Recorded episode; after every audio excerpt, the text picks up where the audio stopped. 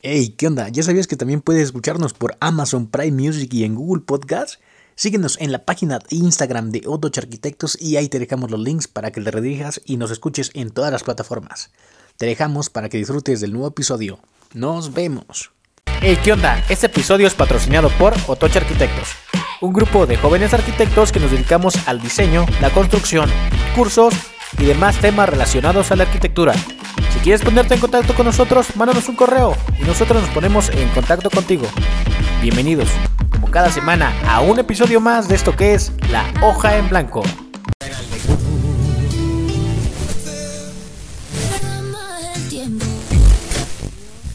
Obvio, Lucila.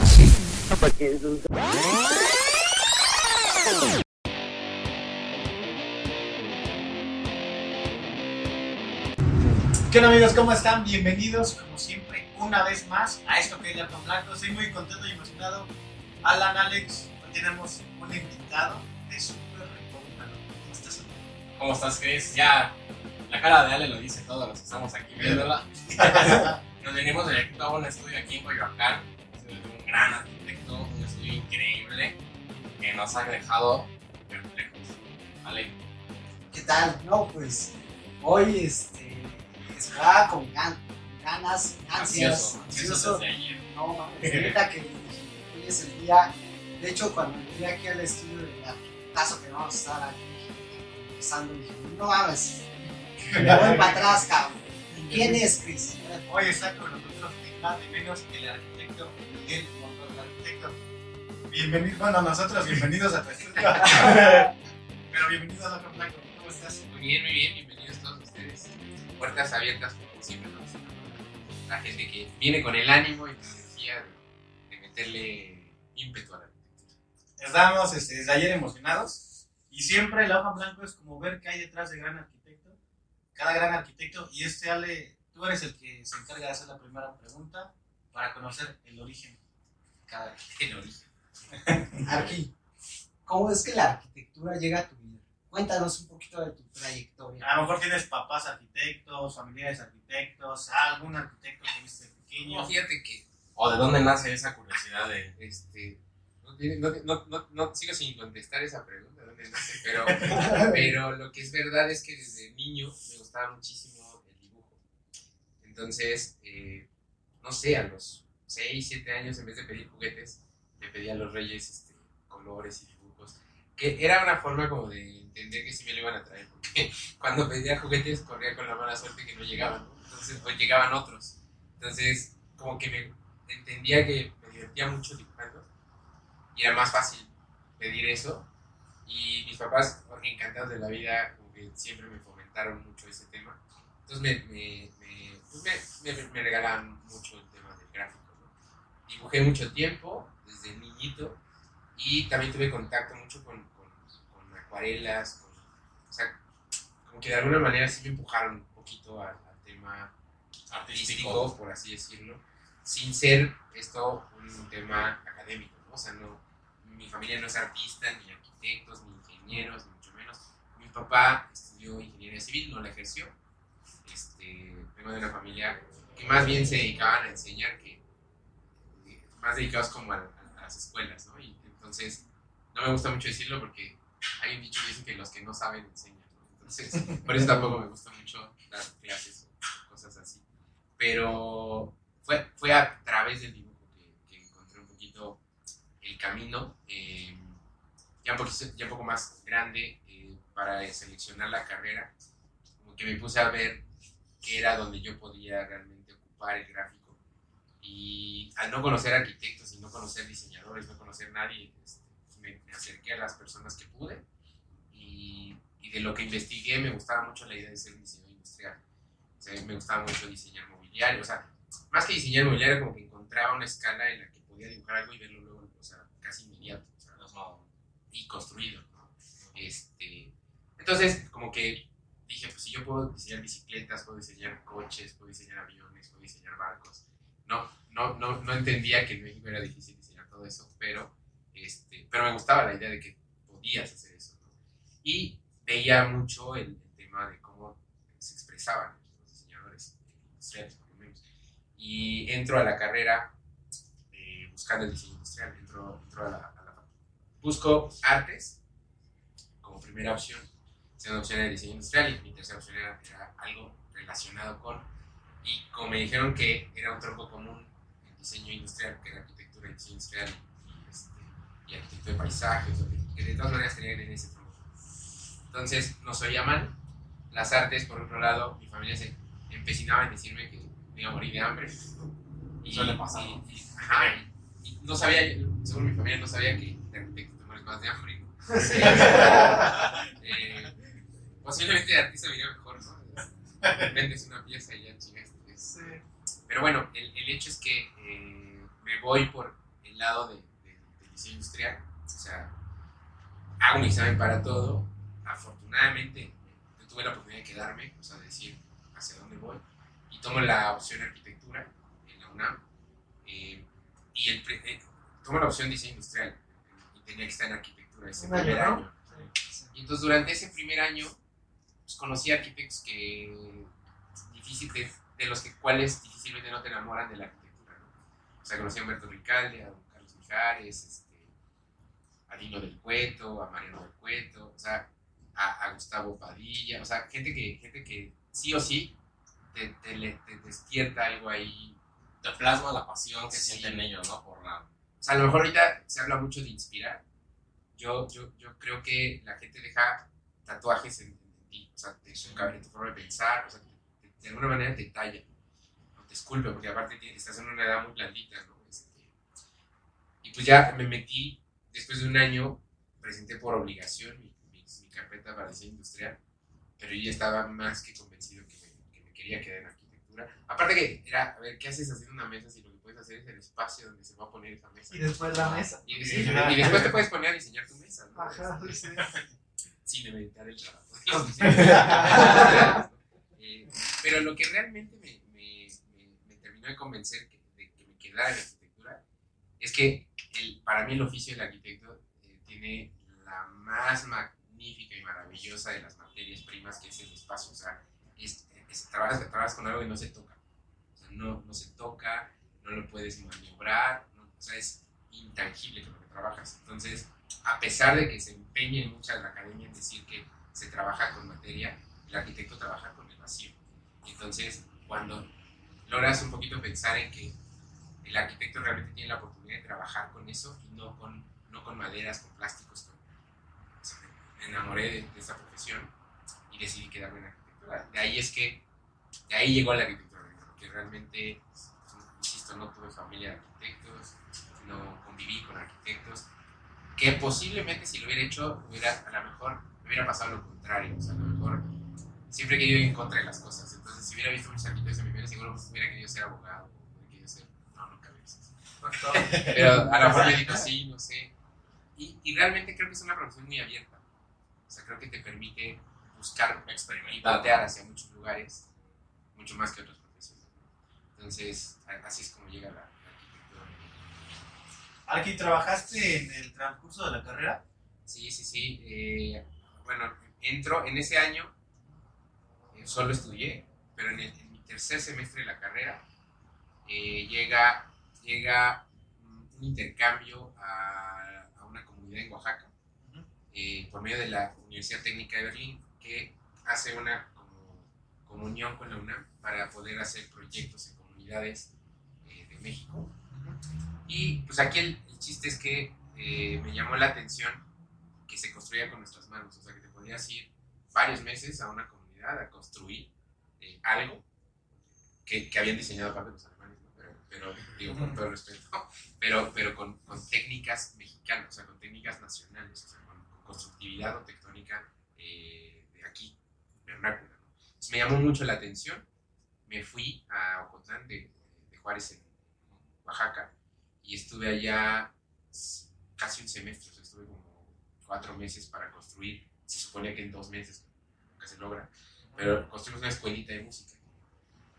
Y ahí fue, yo creo que me termino de enamorar un poco de esto, porque de por sí ya traía como una teoría muy marcada de parte de los profesores, cuando me voy a, a- una comunidad y, y veo el impacto social que tiene realmente la arquitectura, o sea, que la gente nos daba de comer, porque en realidad no nos pagaban, o sea, el pago que la gente tenía para que hiciera su escuela Como es, es darte de comer, que era lo único que te podían dar. Y la Fundación eh, Rodolfo Morales de, de Oaxaca eh, nos daba el dinero para hacer la escuela. Entonces, y la técnica de Berlín ponía la mano de obra, que eran a sus arquitectos, o, o a los, ponía a los arquitectos y la, y la UNAM ponía la mano de obra, ¿no? Ponía a otros arquitectos pegando adobes. Este, pero fue increíble la, la experiencia porque, insisto, fue el primer contacto en donde realmente entendía que la arquitectura era para la gente. ¿no? O sea, no era, un poco lo que platicábamos hace rato, no era para mí, no era para, para mi cliente, mi cliente era el usuario y el usuario no es quien la paga muchas veces, ni quien la, ni quien la diseña, ni quien la construye, sino es quien la usa. ¿no? Entonces, creo que en ese mapa me gustó mucho entender el, el papel del arquitecto, que era mucho más chiquito, entrecomillado, que de lo que la gente me platicaba. ¿no? Este, y, de- y también de eso, pues, poder construir algo es, yo creo, de las cosas más increíbles que te puede pasar como arquitecto, saber tectonizar algo que tú te imaginaste. Eh, Es, es- yo creo que el momento de mayor gozo de un arquitecto, ¿no? Es, primero dibujas, haces una maqueta, lo que sea, pero el día que ya está de pie eso y, puedes meterte en él, y puedes eh, recorrerlo, Estar en el estar en espacio. el espacio, Y más importante que la gente ver cómo la habita, ¿no? Cómo, Cómo se apropia. mueve, cómo Yo- se apropia. ese, No, ese, eso va ese, no, dime, eso. No, eso. O sea, ver, ver que, que el, para quien lo hiciste.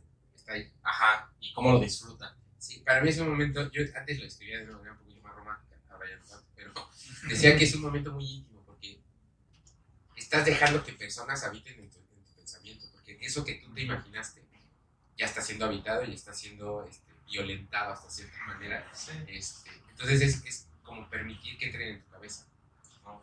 o abrirles esa puerta. Pero también después con el tiempo ya no lo digo tan romántico porque creo que al final el arquitecto eh, no es su idea, ¿sabes? O sea, él está contestando preguntas, está poni- tiene una postura ante, ante una problemática o ante unas necesidades que no necesariamente son problemas, este, como el vivir, como ¿no?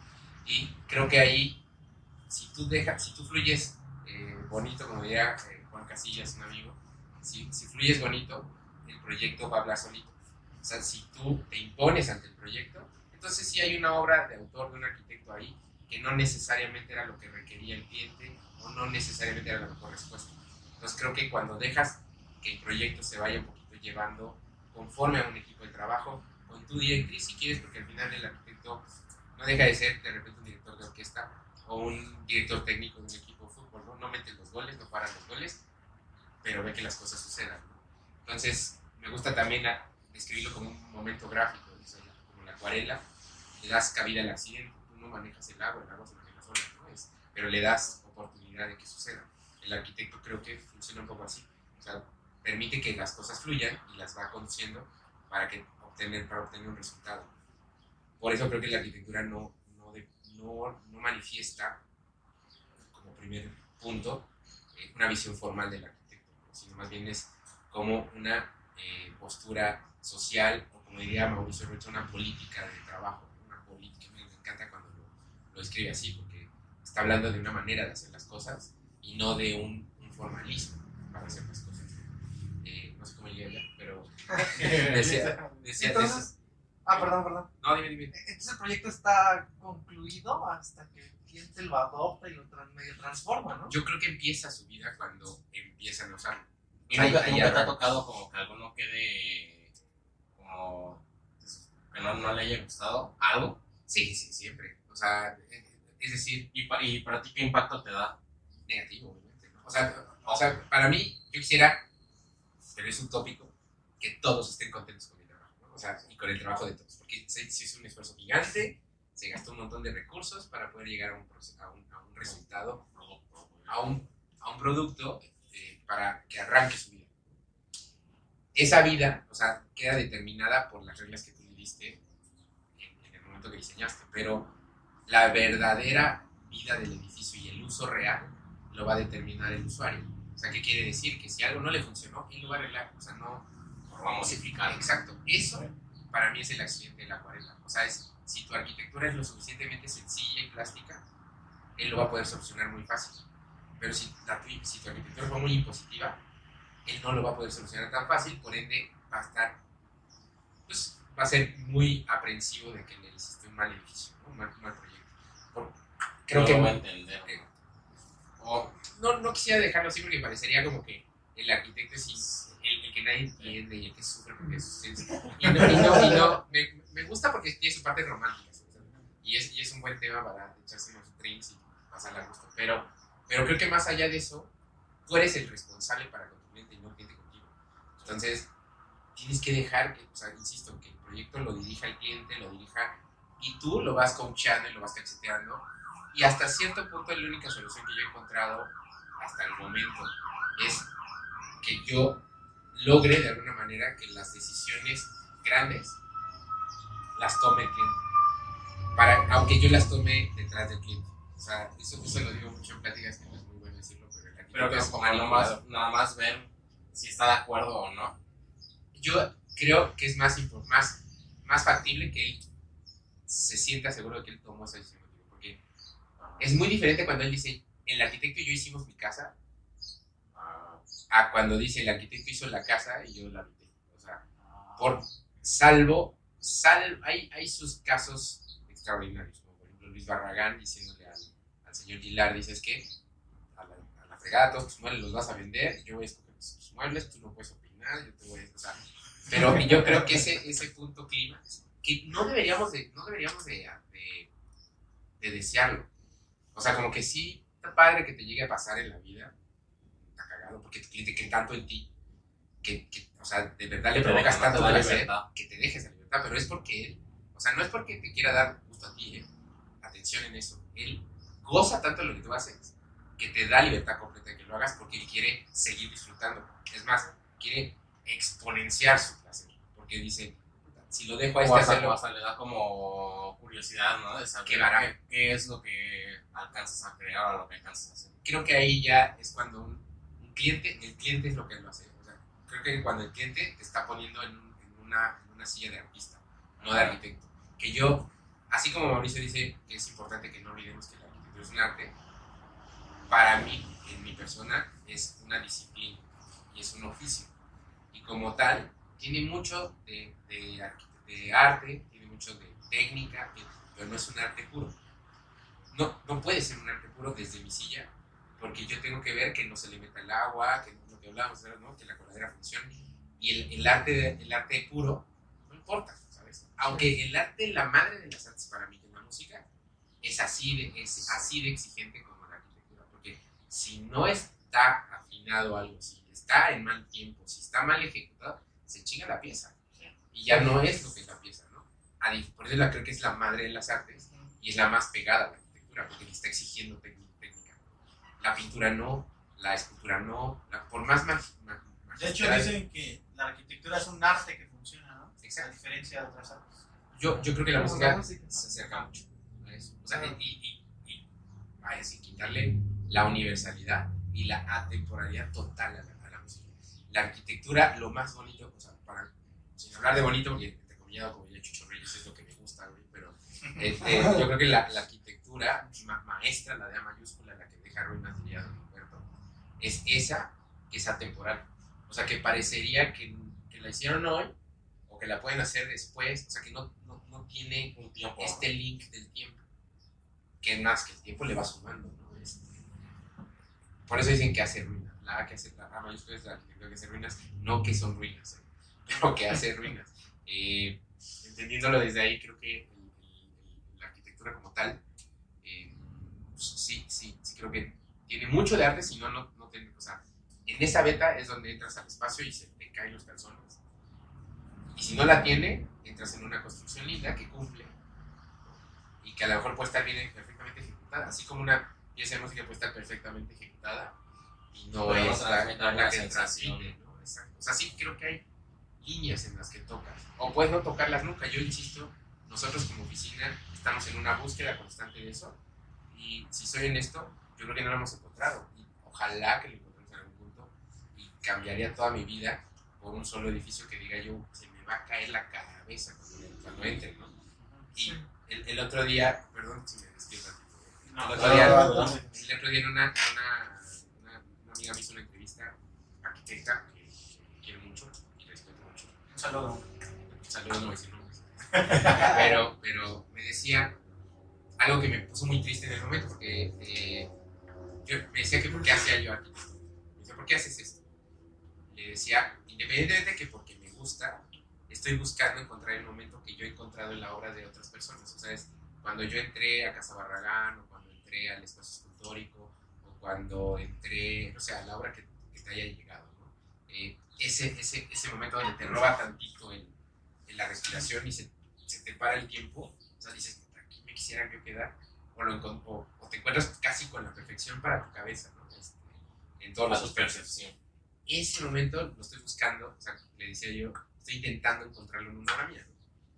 Y, y le decía yo, hasta el momento no lo he encontrado, pero sigo, sigo Pero- luchando, ¿no? Pero, Déjate terminar la historia porque, No, sí, sí, porque sí. lo que dice ella es muy interesante. Me dijo, ya, no te estreses, de una vez te voy a decir la respuesta, nunca lo vas a lograr. Y, y me quedé así como, puta, ¿por qué me desean tanto mal? no? Y, me, y- y me decía, no, no, no, o sea, una mala noticia, jamás lo vas a encontrar. Pero la buena noticia es que tú lo puedes lograr en otras personas. Claro. Y le decía, ¿por qué? Y me, y me decía, porque tú vienes de un proceso donde tú sabes cómo es la línea, cómo se- qué problemas hubo, tal, y al final tú pensaste este espacio. Entonces, ese pequeño momento posiblemente, posiblemente lo viviste en el dibujo o en la idea, o- pero a muy, a muy cortito de escala. Esa explosión no la vas a vivir tú, imposible porque conoces todo. Es como, Ya sabes, ¿no? No te, no te puede dar un impacto porque ya sabes que es. Exacto. A mí, la, ahorita, ahorita vamos contigo, pero el, el- la, la, la, la, la metáfora o la. O sea, lo que yo. ¿Cómo se le dice cuando es lo mismo? Este, o sea, lo encuentro con las personas. O sea, si tú te enamoras de alguien o te, te, te roba el aliento una persona Ah, sí. que acabas de conocer porque lo acabas de conocer. O sea, después ya que lo conozcas y ya sepas que eres madre, o si ya lo conocías y era tu pariente o tu vecina que viste que se sacó los mocos, nunca, no, no tiene ese encanto. Sí. Entonces ahora sí, bueno, lo decía con las personas. No, oye, oye. Tenemos un, un conductor especial, no, no lo mencionamos al principio. Hoy nos acompaña. Arquitecto Rafael Espejel. Claro, claro. No, gracias, gracias. Sí. Este, no, o sea, justo antes de, de dejar que continuara la historia, iba a decir, pues es que no, no creo que pase, porque usted vivió todo ese proceso y, y cuando nosotros entramos a Casa Barragán, cuando entramos a, entramos a cualquier otra, otra obra que nos impacte de alguna forma o que, o que cree esa, esa emoción, pues va a ser la primera vez. Incluso yo cuando he ido a Casa Barragán eh, por segunda vez, fue como, ah, así como, ¿qué, Sí, qué pasó em- con el encanto, no? Y pues sí, obviamente, nosotros vamos a ir de a... una manera diferente. ¿no? Sí, O- o sí, sí. una Empieza a ver los defectos, tal vez. Empieza, primero sufres un enamoramiento, un crush, Ajá, sí. es tu pasión. Y después decides amarla. O sea, es decir, decides defender hasta lo indefendible. O sea, así como las relaciones. O sea, entras, entras en tal enamoramiento de tu- de- del edificio, de la arquitectura como tal, que empiezas a defender lo que no tiene defensa. O sea, eh, a mí me pasa mucho que idolatramos tanto a arquitectos que les justificamos errores. ¿Y, y por qué? ¿Por qué? Porque, porque- porque es un genio, güey. O sea, es decir, yo de repente, ajá, o sea, es de repente, oye, ¿no, ¿no crees que aquí te hubiera quedado mejor acá? No, güey. No. Esto, ahí lo decidió. Y es como cuando estás enviosado con una persona. O sea, es, oye, pero no se te hace que es mala onda la chava. No, es perfecta. Lo que pasa es que nadie, nadie le entiende. güey. O sea, creo, creo que, creo que, pero ahí tienes un crush con el arquitecto, no con la arquitectura. Porque la, la, la obra per se, la vas a tener, en tu cabeza ya se quedó tatuado Muy el momento en el que entraste. Y ese que te hizo detonar. Por más que vaya la segunda y la tercera y la cuarta, ya no lo veas tan, estás tan en tienes tan endiosado a ese personaje que le vas a justificar todo. Y vas a decir, ah, es normal, porque con el tiempo se diluye, o no he ido a la hora adecuada y a lo mejor acá. A mí me ha pasado con obras que por más que, o sea, yo, yo idolatraba en algún momento de mi historia, de, de- de chavo, a der Rohe, ¿no? Decía, es que es perfecto, es no sé qué. Y cuando fui a, o sea, por lo menos al, al, al pabellón de Barcelona, que es una réplica, ¿no? Es, es- más bien estamos viendo a Mitzola y no a, ¿no? Pero voy, dije, "Ve", o sea, y, y por más que me, me hacía yo coco guacho, o sea, decía, es que no lo estoy entendiendo yo, cabrón, o sea, al- algo está aquí. Y le di vueltas y vueltas y vueltas y vueltas y vueltas. Y hoy día, después de mucho, acepto que no es de mis edificios favoritos. O sea, que, que en, en imagen es súper bonito. O sea, es un llavero increíble. Es, es como el coche increíble que puedes tener estacionado ahí, pero manejarlo no está chido. O sea, es incómodo eso. Y Mies me pasa mucho eso. Contra cosas que me han sorprendido mucho, que no pensé que me fueran a, a mover tanto. Pero, o sea, entras a, a la, a la pedrera de, de, de Gaudí y vas al ático y te, te, te caen los calzones. Y yo aquí pongo mi silla y me quedo, o mi sillón y me quedo a vivir, güey. O sea, es decir, como que no siempre. ha- Había una clase que daba eh, Dino del Cuento, que es cierto, Felipe Leal, que hablaba del estado de fruición de las, de las personas, que es eso que te causa placer sin, sin, sin, sin tú saber que te causa placer. O sea, es, es- escuchas una música y empiezas a mover el pie, ¿no? Es como estás en un estado de fruición, no es que estés estudiado para poder, estudiar, para poder escuchar eso. Entonces yo de repente creo que hay arquitectura que me gusta escribirla como cuando Manuel de Tolsá le preguntaban cómo se describía él, y decía que él era un alma barroca encerrado en un cuerpo neoclásico, porque a él le gustaba el barroco, le encantaba, o sea, el rococó, la- pero venía de una academia neoclasicista, entonces no podía pasar y tenía que ser limpio y tal. Entonces siempre sufría como este, déjenme ponerle aunque sea un moño, ¿no? Este, creo que a mí me pasa mucho. Yo he intentado que mi por lo menos la arquitectura que hacemos en la oficina, no, no vamos a hablar de mi arquitectura es oficina, pero tengo que hablar en plural siempre, pero creo que la arquitectura del taller eh, busca hacer con el, número, el menor número de recursos la, la mayor cantidad de, de- de experiencias, que no es lo mismo, ni que el famoso, ni voy a decir que esté mal, bien, más, más, mismo de esté mal, porque o sea, menos es más, puede ser, puede ser, no, no voy a decir, pero comúnmente todo lo que aspira a ser menos es más complicado de construir. Entonces termina por no ser tan menos. O sea, no, no es que pongas una tapa encima de un muro. sí. Hay más de algo. Claro, o sea, Sí. para que se vea así, Sí, o sea, sí. ¿no? O sea, realmente hay un desmadre arriba para que las- el agua se vaya por otro lado. O sea, se vuelve más complicado para aparentar que es nada. Ese, ese verdadero menos es más. Debería de ser como, este, tú vives con una playera nada más, unos jeans, y come- comes este, frutas que caen del árbol, o sea, ese es mínimo. Pero realmente la arquitectura no es así. O sea, la, la arquitectura sencilla es honesta. La columna se ve, la trave se ve, porque ahí están, y no las trato de tapar, no- o sea, es honesta estructuralmente. Esa es más, habla más de un mínimo que aquella que tapa la trave, tapa el muro con un aplanado y el aplanado es de cierto tipo y luego le pone una pintura que se habla que tienes que ponerle 17 veces al año porque si no, no se ve blanco el muro. O sea, mínimos te cae. O sea, te Sí. cae. O, o esta gente que, que se cierra todos los lugares y te dice que es una arquitectura eh, introspectiva. y, sí, ni Barragán lo hizo, cabrón. O sea, Barragán tiene un pinche ventanal gigante en el estudio que no le haya puesto cristal translúcido, muy aplatinadamente, es porque él estaba pensando en el espacio interior no porque no, porque no quisiera, o sea, y era un cuate cerrado a la, a la sociedad, ¿eh? pero es interesante cómo estos buffers, de, de- él, él tiene su buffer incluso del del vestíbulo, ¿no? De su casa, o sea, cómo recibes a la calle hace que haga ciudad o no haga ciudad, no quiere decir, o sea, tú siempre estás implicado en una sociedad y donde tú impongas tu, tu arquitectura, y hablo imponer porque el, el hecho de construir en algún lugar, lo que sea, aunque se pone una piedra, habla de una violen- de, de violentar. O sea, me gusta ser como más honesto porque parecería que el arquitecto le, le- le- le tendría que dar las gracias fue a poner su obra e hizo que la ciudad cambiara. ¿no? O sea, él fue, violentó el espacio y a lo mejor esa violencia se requería. O sea, y, y tiene productos positivos, ¿no? pero siempre fue impuso algo. ¿no? Entonces, si tú vas y te incrustas en un sistema, pues tienes que pensar en que es de todos y no es tuyo nada más. Entonces, hacer ciudad, creo que es muy importante como arquitectos pensar que visualmente, vivencialmente, en escala, en muchos, muchos estratos, no puedes cerrar. O sea, por lo menos tienes que darle una cara. ciudad, o sea, y, y- y tiene que ser una cara que hable de ti, que hable de todo, pero que también no te olvides que un compadre va a pasar caminando allá afuera y por lo menos que tenga vegetación a la escala de aquí, o que tenga una banquita, o, o sea, antes se usaba muchísimo el zaguán en México, que es este como pórtico antes de entrar a tu propiedad, no en las grandes fincas, a- todavía a nivel más urbano, era porticado, tenía una banquita, todos tenían una banquita afuera, porque o al menos iba pasando, le tapas el sol y se puede sentar y Sí. no platica contigo, pero le quitas un y sigue caminando, ¿no?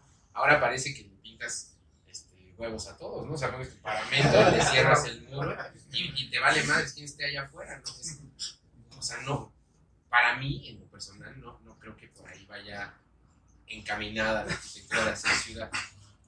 Es una solución, es una solución, no siempre la. Claro. Eso creo. Justo ayer estaba repasando sus, este, sus obras y, y de hecho tengo una pregunta apuntada por ahí. ¿Por qué no había intros- algo introspectivo en sus proyectos? ¿no? Y casi no hay o, o no hay. Te diría, te diría yo es que una hay- postura muy objetiva. Pero puede ser, puede, puede, yo encuentro un poquito, también no hago muchas casas habitación.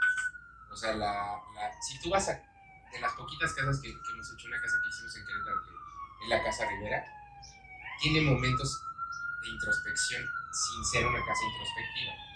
O sea, tiene un ventanal a su escala, en el lugar donde debe ir, este, para poderse relacionar con su entorno.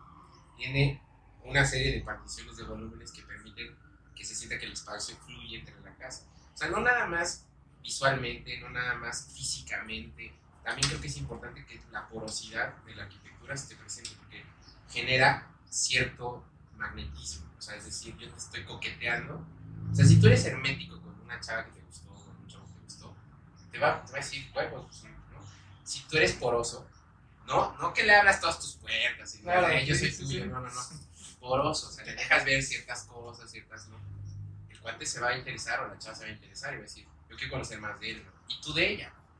Y empieza a generar atracción, atracción hacia la profundidad, que es muy, muy diferente. O sea, yo prefiero que de la porosidad, yo, la parte más magnética esté hasta atrás, entonces obligar a que me penetre o penetre la arquitectura, a generar mi, mi, mi, mi, primer golpe visual en el atractivo, porque se queda allá afuera.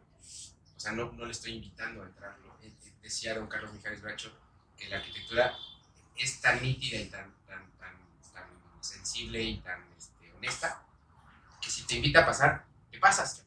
Y no pasa nada, ¿no? O sea, decía él mucho, si, si yo voy caminando y me encuentro las puertas abiertas de una casa, yo me meto. Y, y si me dicen, oiga, no es su casa, usted me invitó, tenía las puertas abiertas, ¿no? Es como, No hay una barrera como tal. es que creo que eso o sea, quiere decir que la arquitectura, o sea, que tú haces lo que te, te- te- de alguna manera te determina la arquitectura. Peso, los, los arquitectos chilenos, Peso von Hausen, que son Sofía y, y Mauricio, dicen que hay un texto muy bonito en donde dicen que tú determinas hasta cierto punto, condicionas lo que va a hacer el usuario en la arquitectura. O sea, es decir, si tienes un espacio rectangulado y abres un vano en el centro, de cierta forma vas a hacer que el amoblado que está dentro tenga que abrirse en el centro porque estás diciendo que ahí estás. Pero eso no quiere decir que el que, lo, el que entra lo haga. O sea, en una iglesia entras por la puerta principal y, está, el, digo, independientemente de que tiene su porqué, este, vaya, religioso, tú arquitectónicamente lo generas. Haces un- una puerta del tamaño del universo, ¿no? porque por ahí entra Dios, y, y- y abres el pasillo en el centro para poder ir directo hacia donde va Dios. Pero es tan cabrona la arquitectura que tú no haces ese pedo. Tú te vas por el lado y te vas por el lado porque por ese paso nomás entra aquel carnal, ¿no? Entonces, a lo que voy es. Impone un poquito, el- ¿no? claro, Sí. porque el arquitecto lo gestiona. Porque es una arquitectura sacra que tiene estas, estas eh, directrices y, y te pone los santos a cierta altura para que voltees hacia arriba Ah, y deja en luz cenital, y, y te deja entrar la luz cenital para que tú voltees y te deja es- esa altura y esa, esa materialidad te deja una, una reverberancia alta entonces te da eco lo cual te hace bajar la voz o sea es, es decir arquitectónicamente está perfectamente lograda la arquitectura sacra ¿por qué? porque bueno, lo que, el, el cometido moldea, ¿no? Cabrón. el, el cometido está hecho. Ahí la arquitectura de Barragán adquiere mucha importancia con la luz, con el sonido, con, o sea, y creo que ahí pues, te vas a Peter Sumter y te vas a, o sea, o, o Les un Palasma que está hablando de lo mismo. O sea, creo que esa arquitectura que habla de, de eso intangible.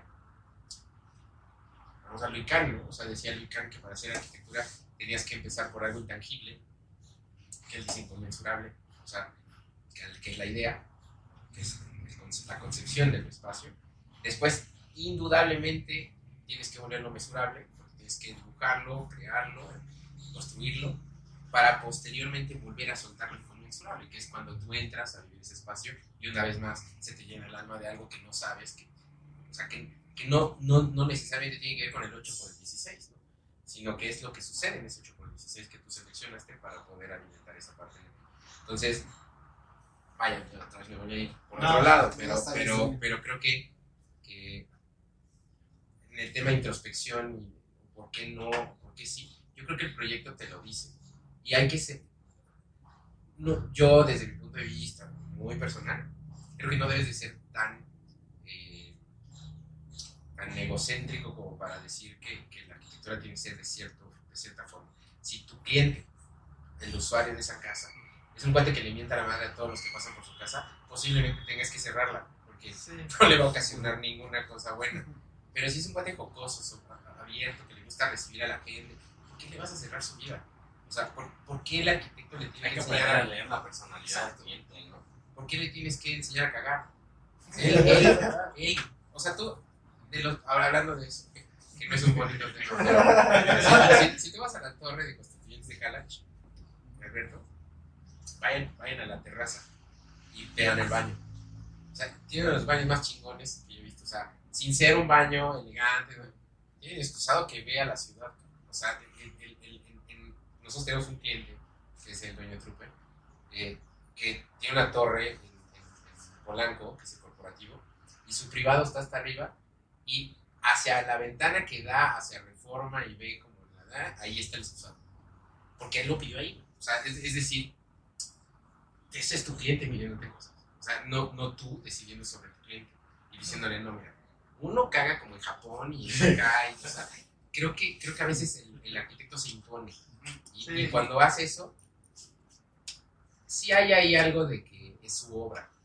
Pero como neta que quiere- tenga como que tenga un sello, ¿no? Que todo, siempre quiere hacerlo igual, pero ¿Quién gana? cada persona es diferente, ¿no? Pero ¿quién gana ahí? Un arquitecto.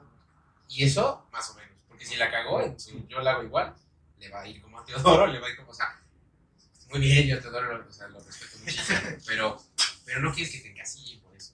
O sea, quieres que, que de alguna forma eh, te conozcan, no, más que te conozcan, quieres sumarte a todos tus clientes y que te recuerden bien. O sea, yo siempre que tengo un cliente no le digo, a ver, hay dos caminos. O nos volvemos los mejores carnales del mundo, güey, este, puta, amigazos, que yo tengo las puertas abiertas y espero que así funcione. O me vas a odiar y yo te voy a odiar, güey, porque y nos vamos a querer demandar.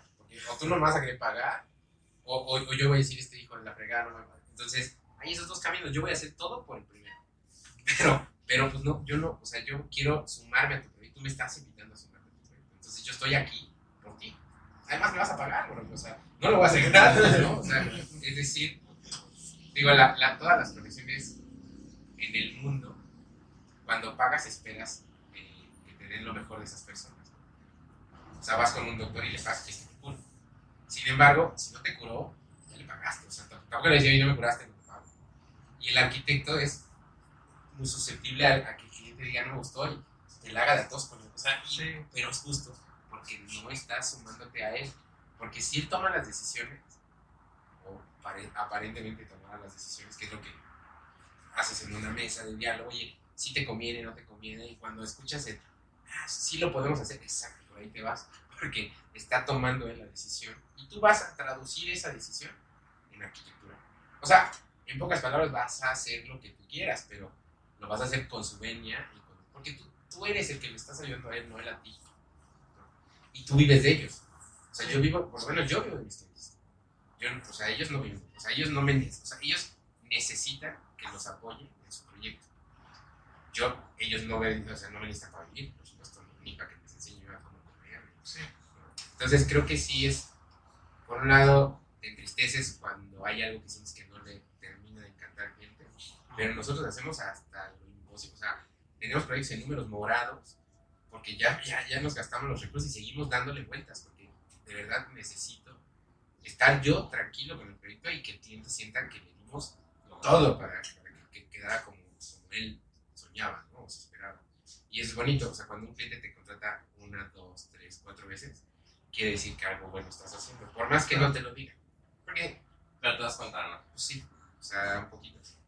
Duele cuando son públicos, porque muchas veces no, pues, la única forma de verlos vivir es con la gente adentro. Pero rara vez vas a, o sea, lo más que puede llegar es alguien que le pregunte, oiga, ¿qué opina de este lugar? Y te diga, ah, no, pues está todo mal. O alguien que te diga, no, no, pinche lugar. pinche lugar". Lo cual también debes de estar abierto a eso. Sí. Porque yo, irme muy, muy de palabras ni de, de nombres, hay proyectos de, de- de públicos hoy en México que los veo en premios mundiales y están sin funcionar. güey. O sea, y, y- y- y constructivamente mal logrados. tal. Y están en premios mundiales. ¿no? O sea, ¿qué es lo que estamos premiando? Estamos premiando la arquitectura, estamos premiando la idea, estamos premiando. O sea, yo sería más de un jurado Pritzker que se acerca más a qué es lo que hace el arquitecto, cómo lo hace, para quién va, este, se está logrando, no se está logrando. O sea, cuando le dan a Francis Querel, Pritzker, de 10, cabrón, 10 de 10. Porque sí es el gallo que sí se fue, regresó, hizo todo por su comunidad, sigue dándole duro ahí. No ves que sea un canal que esté como con el chip de la lana en la cabeza. O sea, él, él va por arquitectura. Un poquito ese lado, pero en fresa. Está en la India con, con Estudio Mumbai, ¿no? Que, que vio ya, que admiro muchísimo, pues ese lado fresa, ¿no? Porque sus clientes no son los clientes de 5 pesos. O sea, le dejan hacer esa artesanía. Todos quisiéramos eso. Esa es la realidad. O sea, envidia le tengo. Pero también creo que está caminando en el terreno blandito. Francis Queré camina en el de tierra. Y, y creo que está padre, porque creo que por eso estos proyectos públicos que hoy día se hacen en México están padres, porque se están haciendo en lugares donde difícilmente, difícilmente va a haber un arquitecto. Déjate tú si una buena obra, una mala obra, difícilmente va. Y hoy día está sucediendo. Buen, malo, políticamente incorrecto, políticamente correcto, ya es otro, otra mesa y otro diálogo. ¿no? Pero creo que esos proyectos hablan de, de arquitectura abierta, por ejemplo. O sea, imposible. ¿Cómo harías un parque introspectivo? ¿Cómo harías una escuela introspectiva? ¿Cómo harías? Menos a mí no me ha tocado ningún proyecto que pueda yo darme el lujo. de- de- o un cliente, ¿no? Porque, sea, ahorita estamos en una casa en Guatemala y el cliente le encantaba ese rollo, pero no, no va a ser el usuario, la va a vender. güey. Entonces, nos sentamos a hacer proyecto con él y le decía, fui al lugar y todo, y le dije, oye, tienes unos volcanes espectaculares, güey, tienes, o sea, tal vez tu vecino de aquí no lo quieres ver, pues lo borramos tantito. Pero tanto como ya me voy y adiós la colonia, pues no estás haciendo barrio, ¿no? ¿Y tus vecinos dónde están? ¿no? Pero bueno, ya, ya me estoy yendo por otro lado. No, no. No, aquí, sí, sí. hace rato que, que estábamos allá abajo, te preguntaba, ¿cómo es tu día a día? O sea, te levantas, ¿qué haces? La gente quiere conocer, a ver, ¿qué onda Miguel de Montoro? No, No, No, es si se necesita una vida normal, ¿no? una vida normal. Para Una, claro, ¿no? una vida, yo, digo que llevo una vida exageradamente aburrida, o sea, pero entre más aburrida, más, más me divierto. O sea, ahorita que me preguntabas, estaba con los chavos allá abajo y, todos me apoyaron, porque, ¿cuál es tu día? Y digo, esto. O sea, y todos decían, pues sí, porque bajo a la oficina, o sea, vaya, voy a, un día normal, X. Me despierto, básicamente, yo estoy temprano, ya también, entonces se me abren los Y, y lo que hago realmente es, eh, casi siempre leo en las mañanas, porque es el único espacio en el que siento que sí estoy leyendo. O sea, es extraño lo que voy a decir, pero si leo en la noche, siento que estoy leyendo para aburrirme, para dormirme. Si leo en la tarde, siento que estoy gastando tiempo que debería estar haciendo otra cosa. O sea, como si ahorita yo estuviera en mi día de trabajo, me pongo a leer, siento que abajo están trabajando con todo y yo en vez de estar resolviendo algo, me puse a leer. Este, entonces siento que la mañana es mía. O sea, como que sí puedo leer. Como tu espacio Sí, exacto. O sea, es como el, ahorita no le debo nada a nadie. ¿no? Entonces, leo un poquito, subrayo muchas ideas en muchos libros. Este, más digo ahorita que estoy como metido un poquito en sacar material para un libro que estamos trabajando. Y eh, me, de- me, me doy un rato. Me- siempre la música está presente en mi vida. ¿Tu favorita? Eh, ¿O depende? escucho, depende la hora del día, pero en las mañanas me gusta mucho escuchar música clásica. O sea, jazz escucho por las tardes. Este, o sea, sí soy muy aburrido de la música de tardes, pero, pero por ejemplo, sí me doy mis lujos y escucho a Pink Floyd en la tarde y me pierdo aquí trabajando, o sea, ¿qué no pasa? O sea, no escucho ningún ritmo este, Urbano. urbano, de esas cosas. no. y el otro día lo, lo alegaba con alguien, me decía, no, porque, sea, nadie que tú respetes que, o admires, que haya hecho una arquitectura increíble, escucha una pendejada de ese tipo, o sea, eres, eres Pero- lo que comes. Pero, o sea, pero justo me ha tocado o últimamente que, que estamos muy agradecidos que nos estar conociendo a muchos arquitectos. Como que todos tienen un gusto, como que todos van de la mano. O sea, que no, no todos les gusta, por ejemplo, el reggaetón, cosas así. Tienen gustos como muy específicos. Jazz. Ajá. Sí, o Sí, sea, lo hemos notado, sí, sí, sí. Bueno, de, sí de he hecho, no hay, no hay ningún arquitecto que nos diga, a mí me mama el reggaetón. espero no que no. Y si lo hay, pues. está ¿quién- escondido, está en el closet. No, sí, por Sí, ahí. sí, sí. hay- hay- el otro día estaba leyendo un artículo de Alejandro Hernández Calves de, de Arquina y justo estaba, estaba poniendo en su artículo, lo titulaba algo así como Mejor escuchemos a Bad Bunny o algo así. Y dije, no puede ser, sea, no, no por. Claro que no porque los satanices, sino porque, porque tiene una voz tan, tan fuerte teóricamente hablando, en la teoría, que puede malinterpretarse lo que está diciendo. ¿no? O sea, no, no que te afecte, o sea, vamos, a ver, si tú escuchas una canción no va a pasar nada, o sea, te vas a divertir, vas a irte a un antro y te la pasas toda madre. Pero sí, creo yo, y soy un fiel creyente de que eres lo que comes, eres lo que escuchas, o sea, lo único que puedes controlar en ti es lo que entra en ti, en tu vida. O sea, tú controlas que escuchas, tú controlas que comes, tú controlas que ves, tú, control, tú controlas que, que hablas, tú- o sea, todo lo que entra y sale de ti es lo único que puedes controlar. Eres, eres lo que te metes, ¿no? O sea, Exacto. si Hasta drogas. no sé, Sí. drogas, este. Sí, o sea, sí. lo que consumes. No, es real, es totalmente verídico. O sea, tú, pues tú pregúntale, muchos arquitectos, mucha gente le pregunta a los arquitectos qué beben, ¿no? O sea, porque pues, todos son narcos, pero es, es decir, ¿qué, qué, qué, qué- qué es alcohol? O sea, ¿qué, tipo de alcohol bebes? O sea, también eso implica, o sea, hay, hay todo un estudio, digo, eso no tiene nada que ver, de la música en la historia con, con respecto a las drogas de la, de la historia. O sea, es el ácido, el- y, y vas a ver el tipo de música y vas a ver la, la- la evolución de la música en el tiempo. No quiere decir, ni estoy invitando a que se droguen, pero, este, pero sí creo que eres, o sea, al final tú curas lo que dejas entrar en tu vida. Y eso la arquitectura lo va a decir. O sea, tú cuando, ves la obra que, que es de cada quien y tiene que ver mucho con lo que deja entrar a su vida. ¿no? O sea, no, no, entre más estricto seas, más, no, no quiere decir que así te estoy invitando a hacer, pero creo que eso te va a dar partida a cómo te expresas, qué es lo que dices, sin que, o sea, así como está bien de repente decir una buena mentada de madre, algo así, chinga tu madre, o sea, así también está de bueno, de repente te escuchas una música ranchera y está tu madre, o sea, No cerrante, ¿no? le vas a llevar serenata a tu novia, no le vas a llevar este un, un, un, un trío de orquesta de, de cámara, güey, te va a mandar a la fregada, le das un mariachotes, o sea, creo que, o sea, sí, hay de todo, pues.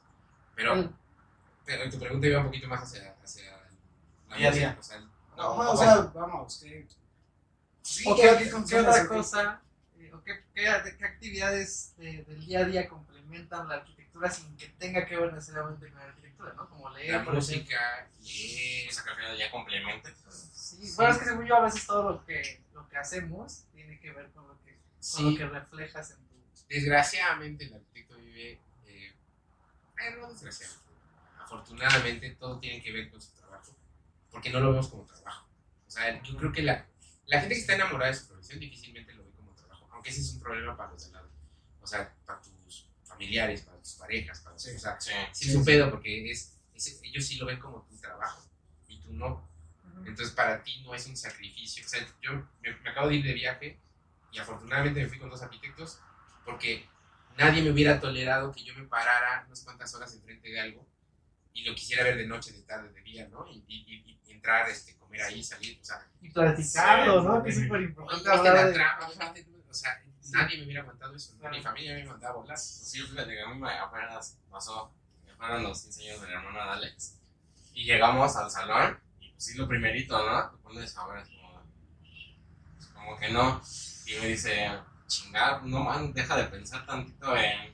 Pues es que entro a cualquier espacio y es lo primerito que veo. Sí, Y digo, trato, trato de evitarlo, Pero pues obviamente con los que mejor me llevo pues, son con, con arquitectos. Pero tampoco tendrías que evitarlo, ¿no? O sea, Sí. Y está muy cabrón. la eres, es que está eres muy tú, cabrón. o sea, eres tú. O sea, es- es- O sea, me paro en un parque y veo la silla, veo la banca. entonces, pues, no, es No, y, y se te va deformando peor. ¿eh? O sea, al rato vas a. Ves la junta y no coincide con la otra junta y eres pinche. O sea, pero es, es porque. Pues es tu día a día. O sea, es, es como si un literato leerías el periódico, se ha de cagar de la risa. Porque pues, me escribo, O sea, es.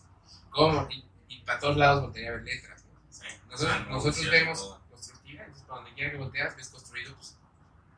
Y no, no quiere decir que emitas juicio, pero está, está presente tu yo crítico. Pero eh, es difícil con- coincidir con, por ejemplo, tú lo comentabas aquí, viajas y viajas con, con los que están en tu canal.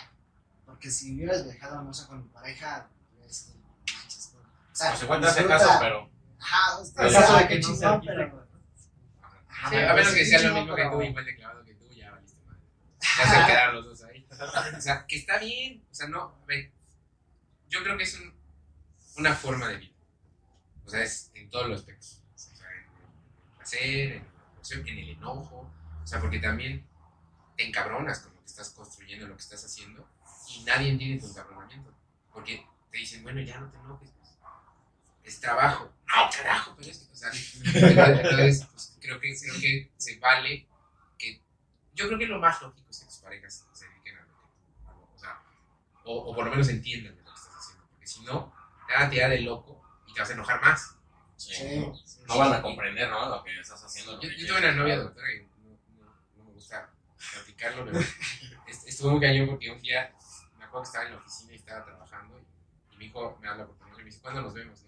No, yo puedo estar trabajando, pero después no te hablo. No, yo ya vi que estás subiendo dibujitos en Instagram.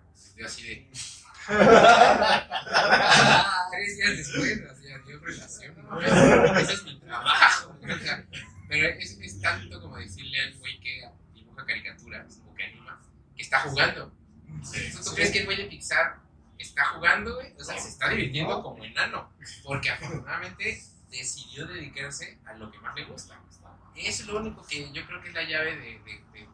la, única posibilidad de ser bueno en algo es que te guste algo. Porque si no te gusta, difícilmente va a ser bueno porque no lo vas a querer hacer. Entonces no vas a practicar. y Fíjate que lo que estás contando lo un.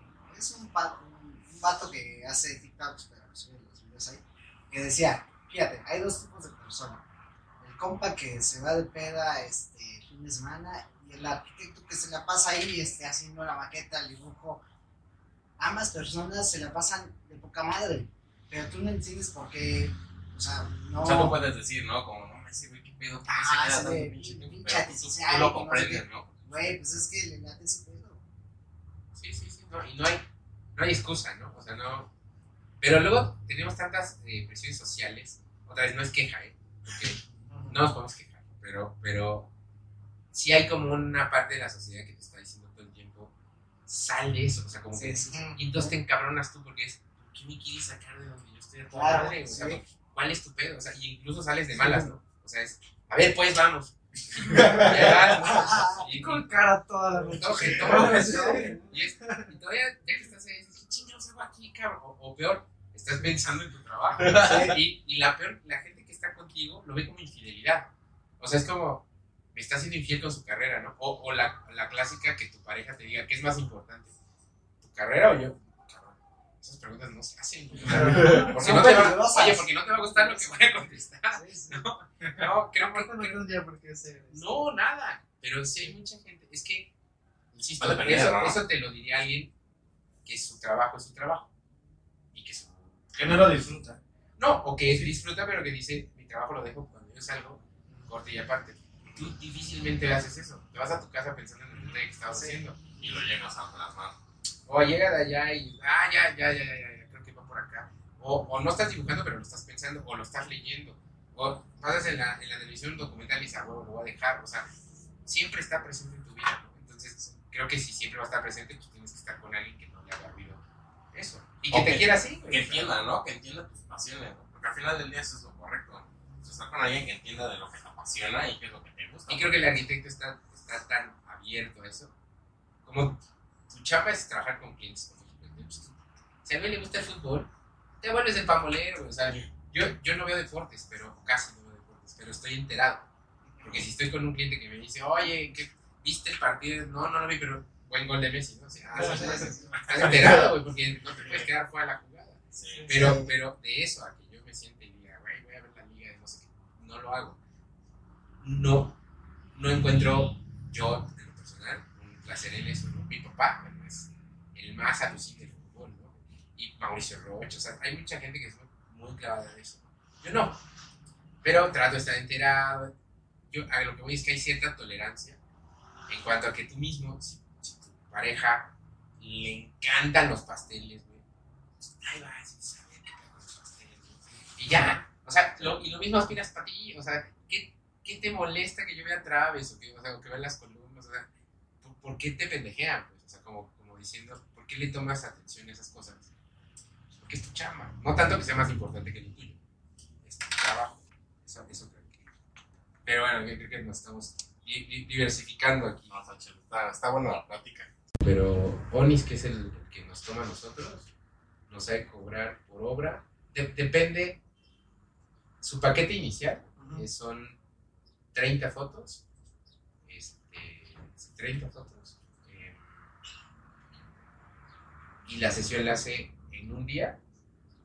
Antes, antes el güey te, te tomaba fotos de, como de la mañana, de la tarde. No le gustan las de noche.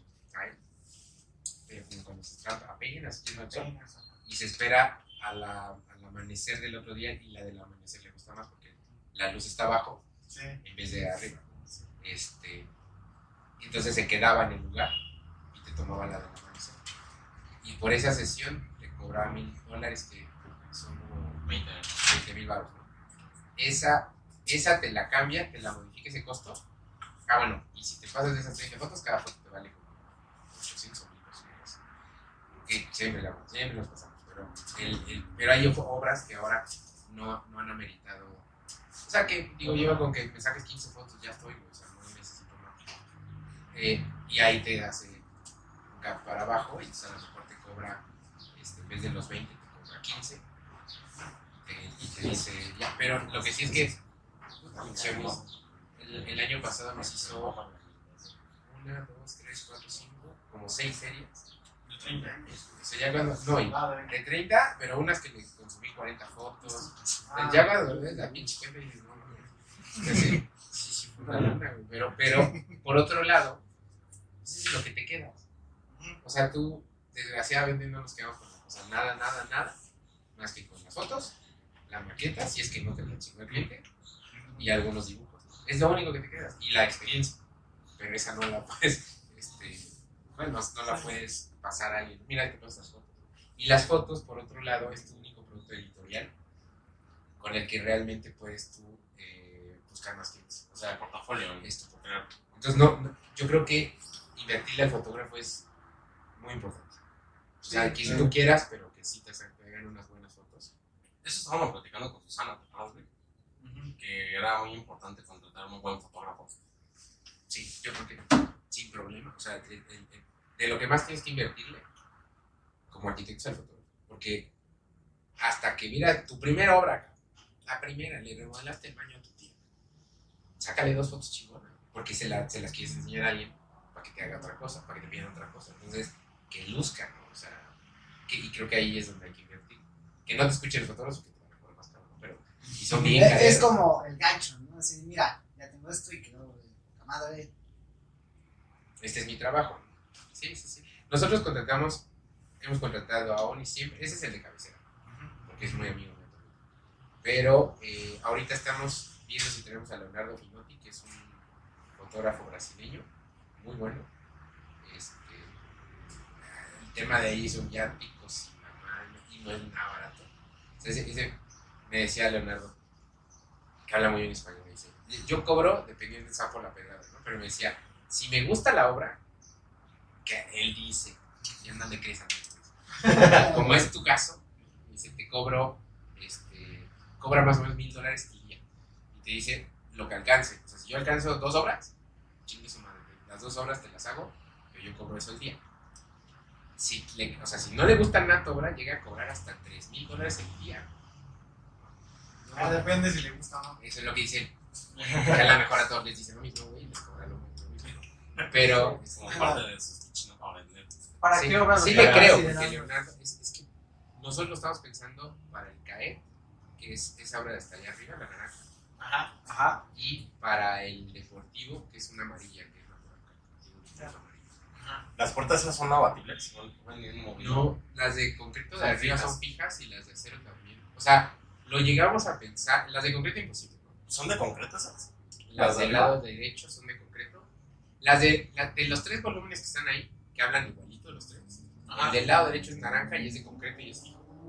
El de en medio, el de en medio es de acero y se cierran todas. Yo, yo pensaría que son abatibles. La- el de en medio sí, son pabellones, es una bibliotequita. ¿Qué son de acero? Ese es de acero y se cierra. todo. O sea, son los dos volúmenes donde está la torre, del lado derecho. Esos volúmenes se cierran totalmente en las noches y se abren de día. Y el de la izquierda, que es como rojo, eh, esos son fijas y son de acero, pero esos son nada más por asoleamiento.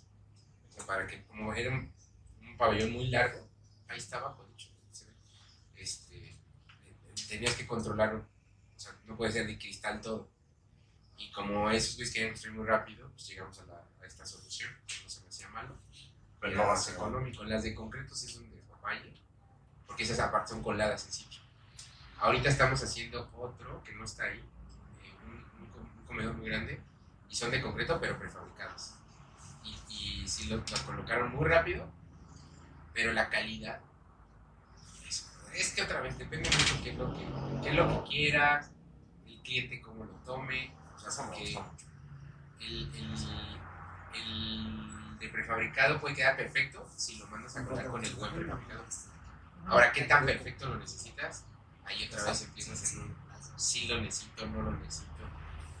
Yo, yo creo que está el truco en la especificación, si quieres algo que no sea tan perfecto, lo mandas envolado, ya no te importa tanto si está mal colado un poco, pero si lo pides liso, quieres que te lo hagan perfectamente. O sea, como que la exigencia te la determina el mismo material. Y tú solito, porque te metes en el, en el, en el boleto, ¿no? El acero de todas las obras lo podemos oxidar, por ejemplo, ¿no? No tuvieron dinero para corten, que es mucho más caro. Entonces no podemos oxidar el, el estructural. Oxidamos en la lámina de forro y, la, y le frenamos el óxido. Entonces le metemos un sellador. Y, y nos dimos cuenta que en México no es tan, tan ¿cómo se dice? tan aceptado. O sea, algunos proyectos los hicimos así públicos y el presidente municipal, el presidente municipal dijo, no te lo acepto, le tengo que meter un, un barniz o algo y tú la vas a chingar, güey, no le metió barniz. O sea, el- No le el- entiende, ¿no? O sea, verlo así, para lo mejor para ellos es como de. No, No está está bien, bien. no tiene. Está no, oxidado, güey, Ajá. déjate eso, está oxidado. ¿no? no tiene buena. no, no. Nosotros lo que pretendíamos con eso es que son edificios de cero mantenimiento casi. Entonces decíamos, si se va a oxidar, pues ya mejor se los entregas oxidado. Y ya no se va a ver tan drástico. diferencia, ¿no? Exacto. No, eso es bien difícil de entender para las personas que no, no se dedican o no tienen relación, ¿no? Con, Ahí es donde creo que Es como el caso de los coches, ¿no? Que los oxidan bien cabrón, pero al final ya es un estilo. Sí, pues sí, o sea, sí, sí creo que esa educación. eh, pues por lo menos cultura general, porque, o sea, es decir, es, es muy difícil ese tema. Porque, Sí. ¿Por qué no les gusta la ópera? Por- por- Bueno. según yo, por educación. Porque no les transmitieron en su debido momento y les explicaron qué pedo. O por qué van y ven un cuadro de Picasso y dicen, eso lo hago yo. Ah, No claro. creo, ¿no? O sea, pero es por educación. O sea, porque creo que si compro. Así como a mí me tuvieron que explicar con palitos y bolitas la pirotecnia, y, y tuve que ver el valor real que tiene como artesanía eso, yo creo que al revés también. ¿no? Porque yo antes decía, bueno, se van a, estos güeyes queman y queman y se matan, cabrón. ¿no? Pero después que te dicen de dónde y por qué y cómo lo ven ellos, sí hay como una- un trasfondo casi religioso. O sea, ellos lo ven como una, un, un- un darle gracias a- casi a la vida, ¿no? Es como, te lo dice un cuate que hace cohetes. O sea, te dice, hay un documental muy bonito donde hay un cuate que entrevistan y dice que es su manera de, de como de alabar la, crea, la creación del universo, como este Big Bang, Big Bang, que te lo diga un cohetero, sí es desarrollado, o sea, sí tienen otro pedo en la cabeza. Entonces creo que así como nosotros tenemos que aprender esas cosas, pues también ha habido como este, este, estereotipos que no han ayudado mucho. Por ejemplo, hicimos muchas obras en tabique rojo y la gente, como un denominador, piensa que, que- que lo haces por barato y no saben que el muro aparente de tabique es mucho más caro que una planta. Pero ¿cómo le dices eso? O sea, no hay forma, pues el muro de concreto, tú, tú simbra, tú la fregada, es mucho más caro, aparte que no necesitas estructuralmente todo el elemento de concreto, ¿no? Y cuando lo dejas, mucha gente dice, ¿qué le falta, no? Pues ya acabé. O sea, Falta una piedrita, ¿no? O un aplanado, o una pintura, Una pintura, sí. pero creo que es por entendimiento. O sea, yo sí creo que va por allá. Porque va, un día hay una conferencia en Oaxaca y una señora me dijo que por qué me gustaba hacer arquitecto tan feo. O sea, porque le, le puse la casa, le puse la casa Rivera Pinche. y lo puse no sé qué. No, la gente, o sea, de repente que. Si yo tengo una pregunta, ¿no? ¿Por qué esa casa? ¿Por qué, le gusta hacer arquitectura tan fea? ¿Por qué no le puso una fuentecita o le puso unas columnas ahí con un capitel y todo? Y le decía, le contesté, le dije, ¿usted conoce a Chucho Reyes? Le decía, pues porque lo bonito, le voy a explicar lo que le preguntaban, le decían al, maestro, maestro, ¿qué es para usted la belleza? Y él decía, pues está muy fácil, la belleza es lo bonito, ¿no? Dije, ¿qué es para usted lo bonito? Pues más fácil, lo que me gusta. ¿Y qué le gusta a usted, maestro? Pues más fácil, lo que me hace feliz, cabrón. O sea, así de, así de, eh, abierto es el, el tema de la belleza, ¿no? Entonces, señora, si a usted no le gusta, créame que la, la persona que me contrató me pagó por hacer eso, ¿no? Este, y le decía yo, pues a lo mejor para usted no lo es, para mí tiene ciertos valores que van más allá de la belleza. Este, para mí y para mi tiempo. Y, y así como para usted, pues esa fuentecita puede tener un valor. Entonces, pero me daba risa porque es mucho tiempo de toda la gente cuando lo dijo en el, en el auditorio se. Y este, Sí, sí se siente, se sentir feo. no, se siente muy feo. Y ya, Sí. ya, ya después, con los años, que publicaron la casa y todo el rollo, me, me escribía gente de Oaxaca y me decían, ¿se acuerda cuando la señora le dijo? Y yo así, sí, claro que me acuerdo. Y me decían, ¿qué pensaría ahorita? Lo mismo. O sea, yo creo que pensaría exactamente lo mismo. O sea, es, es decir, un día Alejandro, con más coraje a lo mejor. Alejandro Guerrero, un arquitecto de Guadalajara, amigo, me decía, tú vas a sufrir mucho porque tu arquitectura no le, gust- no le va a gustar a mucha gente. Me dice, por más que tú, se- tú, tú me digas que no lo haces para que le guste a la gente, de alguna manera sí, tiene, sí, sí te duele cuando, o sea, cuando ves que... el- y no es que vayas con la bandera de es que no me entiendo, porque estoy, es que soy ¿no? sino más bien, pues está padre cuando ves contenta a la gente con tu obra. Y, y al contrario también te duele. Por más que digas, es que si fueras un músico, fueras un male ves que se está durmiendo la gente cuando está tocando la orquesta y de repente ves a un Beethoven y toda la gente estalla, ¿no? sí, sí, sí le ha de doler, o sea, sí, sí, o sea, pues, pegan el orgullo, ¿no? pues, o sea, sientes que no tiene calidad lo que estás haciendo Sí. y no creo que vaya por ahí. No, pues al final son pocas personas o cierto núcleo que pueden de alguna forma Pues hay para todos. no comprenderlo, pero disfrutarlo. Hay para todos, o sea, no, por eso les digo yo, quieren una casota de 5.000 metros cuadrados, que no, no soy el arquitecto para hacer eso, porque estaría diciendo, ¿por qué hacemos una casa tan grande? Mejor hagamos un jardín enorme y una casa más pequeña, o sea, ¿Has, has, ¿este grabando? Sí. ¿Has este, rechazado proyectos? Sí. Sí. sí, sí, sí, a, a últimas fechas, no siempre, Pero es por... ¿De qué depende eso? de tiempo y de tipología. O sea, si uno tira así, no entra como con tu. si veo que es un cliente complicado, o sea, si veo que es un cliente que me va a resultar más eh, difícil tratarlo que lo pienso varias veces. Si lo necesito, o sea, si, si tenemos hambre en la oficina, pues lo agarro. Pero, pero, pero lo tomamos, vaya, vaya, que no creo que se malentienda. O sea, tomo ese proyecto como lo que es, que es un proyecto para un cliente X. O sea, como que cuando se nota mucho cuando la oficina se entrega por completo un proyecto, aunque no interno. No, O sea, digo, sin irnos mal con la casita de el taller mismo. Nadie me está pagando para hacerlo. O sea, pues para nosotros. pero se ve. Entonces, y se, se le nota. La casa de Guatemala es muy increíble ese caso, porque ese cliente, cuando me pidió la cotización, me dijo, oiga, quiero que haga una casa en Guatemala. Y le dije, sí, claro, o sea, te la cotizamos. Mandó el programa de una casa chiquita, este, y mandamos nosotros una cotización normal, como aquí. Y yo no sabía que la economía de Guatemala, o no, ni siquiera me lo volteé a ver, la verdad es que era muy diferente a la de México. O sea, es mucho más barato todo. Este, entonces yo mandé un precio normal. Normal, ¿eh? No caro. o sea, normal.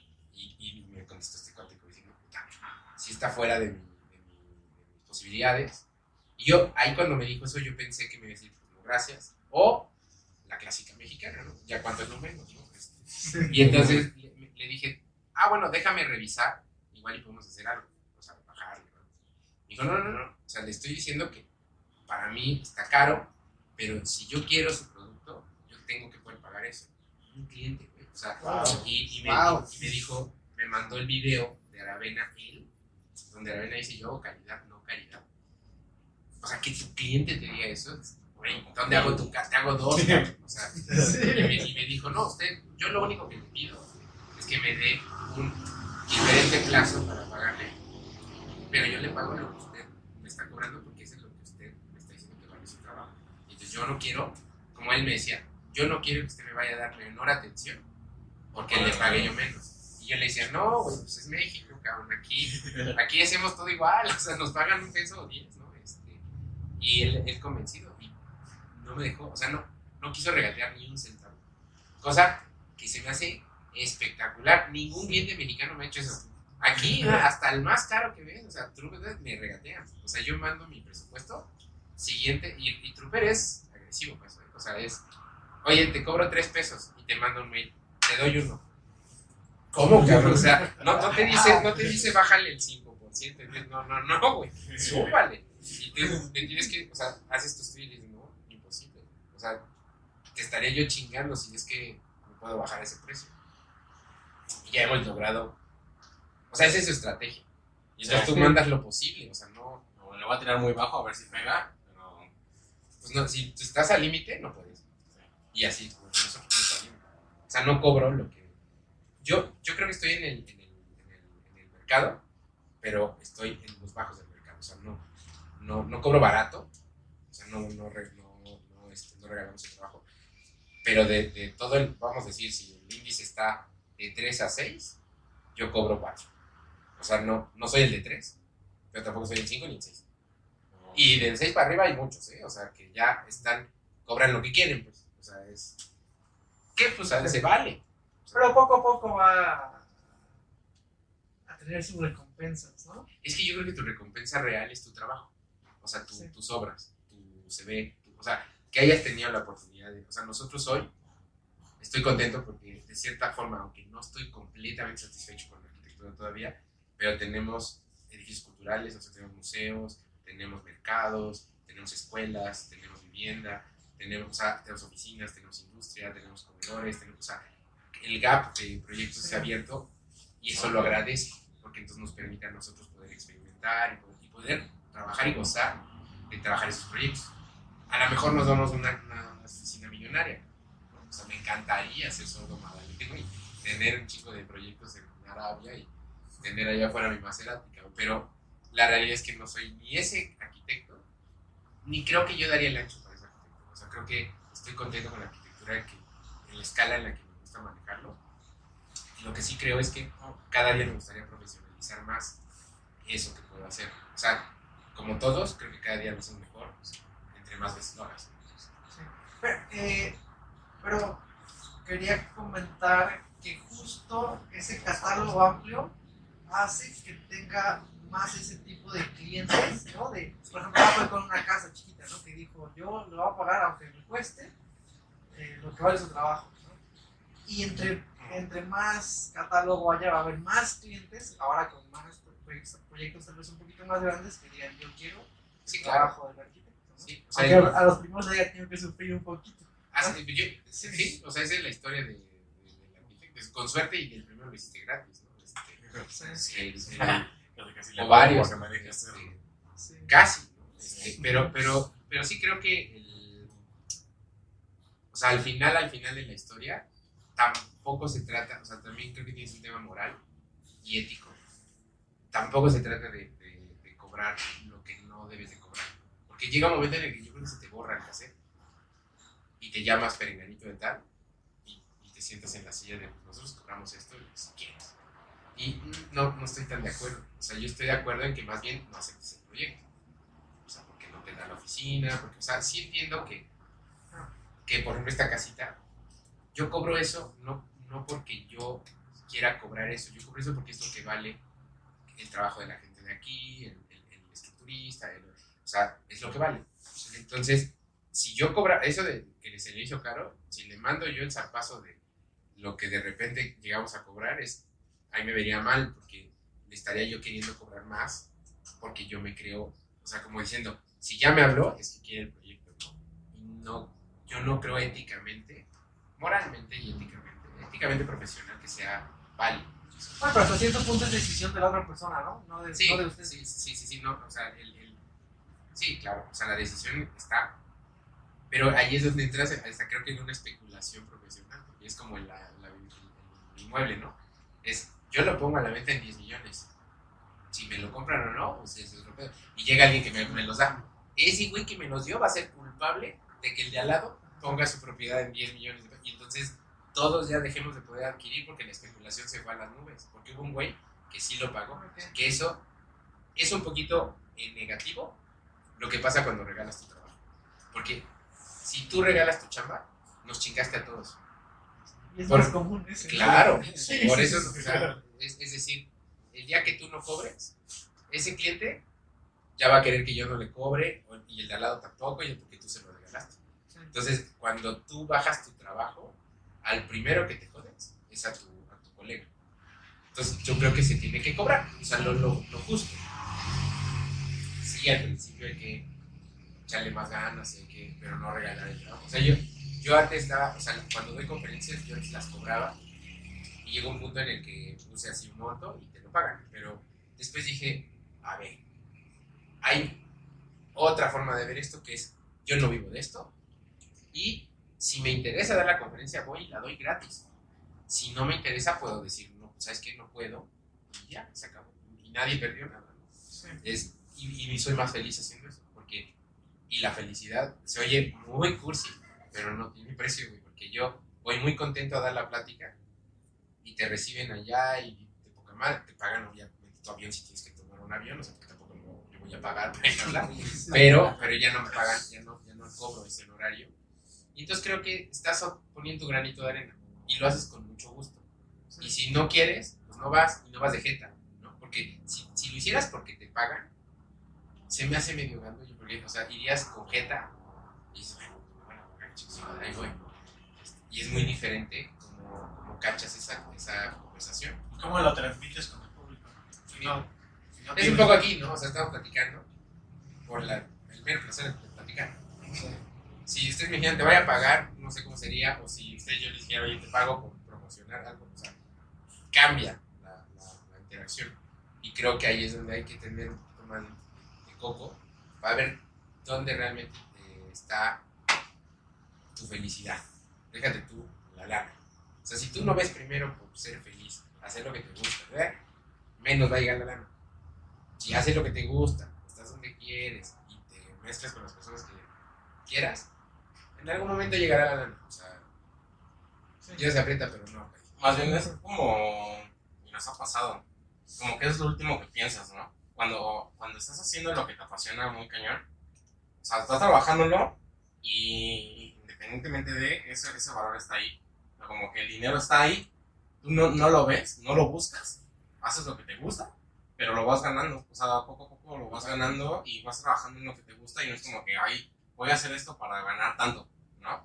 Te van llegando pero porque pues, te apasiona lo que haces. Sí, no, no, no, no te vas a volver millonario con una obra, ¿no? No. Ese es el clásico, así de.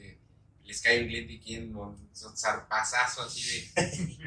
Él no tiene la culpa que no tengas más chamba, ¿no? O sea, es, es cada. O un- o sea, uno a uno su cliente y a la medida. Y yo creo que esa es la mejor receta, o sea, no. Y, y también se vale, por supuesto que se vale trabajar gratis, ¿eh? o sea, no, no que, que regales tu chamba, sino que para ti sea tan importante ese proyecto Ah. que puedas invertirle ese dinero. O sea, lo que quiero decir es que el dinero de todas maneras se tiene que gastar, porque tú vas a gastar tiempo, esfuerzo, personas, y eso vale dinero. Entonces tú estás pagando por trabajar, pero para ti debe de dejarte algo esa obra que estás dispuesto a poder invertir en ello. Sí, como un renombre o pues algo, o sea, a lo mejor, a lo mejor es un proyecto en el que te gusta participar porque es público y este, va para tales y tales personas y, y a ti te gusta, o sea, o la otra es por, por más que renombre, por currículum o por una cosa así. Yo, yo en, en el nombre no estoy tan de acuerdo porque creo que la, la arquitectura debería ser un poquito más anónima, porque un poquito, no, no totalmente, pero porque siento que a veces por tatuarle el nombre se pierde mucho la, la, la calidad de la obra como tal. O sea, si tú, tú vas a la Roma, o sea, las grandes ciudades no tienen una placa de arquitecto en cada, en cada puerta, ¿no? O sea, ve al centro histórico, ahí está la, la catedral, ¿no? Dice ahí este, todos los arquitectos que estuvieron, ¿no? ahí está la catedral, ¿no? Y todos los edificios del centro, o sea, lo de la colonia Roma, muy pocas casas tienen la placa del arquitecto, sin embargo es una gran colonia y todas las casas de esa época son una chingonada. ¿Por qué? Porque la arquitectura era buena. No, los no había tres arquitectos chingones, era, la arquitectura era buena. Entonces yo creo que un poco a estos tiempos pasados a Ciudad Universitaria, nosotros sabemos quién hizo los edificios porque somos arquitectos, pero tú llegas a cualquier persona y sepa la madre quién hizo la rectoría y, el esta- y dicen que chingón está. Porque Sí, o sea, se, se fijan más en el, en trabajo que plasmó Claro, que la persona. Bueno, en la persona. claro, y creo que eso habla bien de la arquitectura a la postre, o sea, históricamente. Porque si no van a hablar de un personaje, que es lo que decíamos hace rato, ¿no? Este, cuando Y su vida, ¿no? endiosas al, al, al, al arquitecto y que se va, sí se vale, pero no necesitamos tantos. O sea, es, es- es decir, Frida Kahlo, ¿no? O sea, increíble. Buena pintora, eh, ah, no sé, pero increíble personaje, necesario, este, capitana de, de la sociedad, figura para el feminismo increíble, o sea, se necesitaba ese personaje. Pero su pintura fue un- una biografía, pero buena pintura, buena pintura, Más o menos. O sea, o sea, no- o sea, no- Sí. pero creo que se necesitaba. Y así creo que hay arquitectos que su, su personaje se requería. O sea, Le Corbusier es un personaje que se construyó. La cagó varias veces en su carrera. O sea, dijo, vámonos a quitarle y a subir en columnas y a la madre, todo mal. Y después se arrepintió y dijo, no, no, ya la cagué. Y se regresa y hace la Tourette y hace arquitectura más como yéndose al, al espacio y a la fortaleza de la estructura.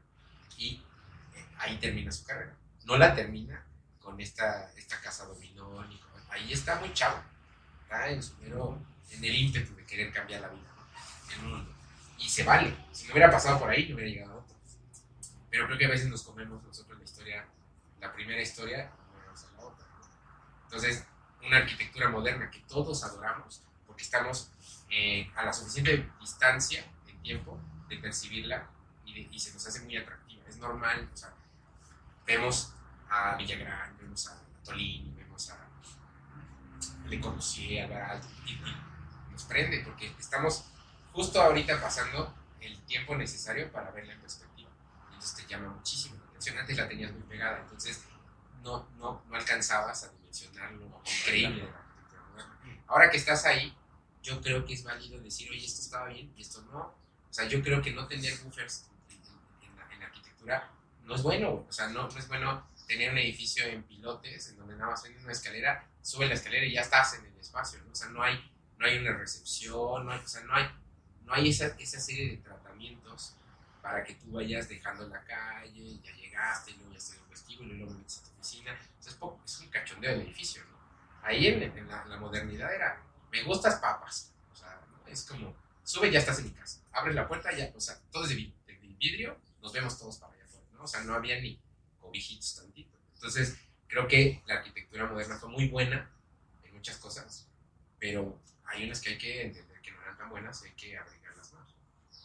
Que creo que ahorita hay una buena arquitectura contemporánea que tiene rasgos de la arquitectura moderna y de la posmoderna. Por más que le pataleen, hay una posmoderna increíble. ¿eh? O sea, el mismo Louis Kahn es un arquitecto posmoderno, no es un arquitecto moderno. Lo- no les da miedo ponerlo en la posmodernidad porque tienen tan tatuada la posmodernidad como un edificio de cristal de, de espejo, cuando no es eso. O sea, estuvo, este, se me, se los nombres, pero, o sea, hay varios arquitectos en el mundo, de la talla de Kant, que hablan de un postmoderno. El mismo Paul Rudolph que pasó de la modernidad a la posmodernidad perfecto. O sea, Y hoy día, por más que no nos guste, estamos rayando en un postmoderno. O sea, con unos toques de con- contemporaneidad que es lo atemporal de la arquitectura.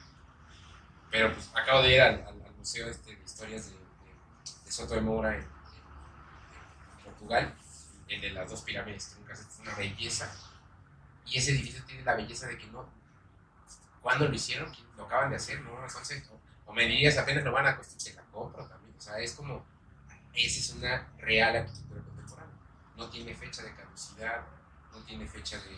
O sea, y para lograrlo no está tan fácil. ¿Qué te pareció aquí Portugal? ¿Qué te pareció ver?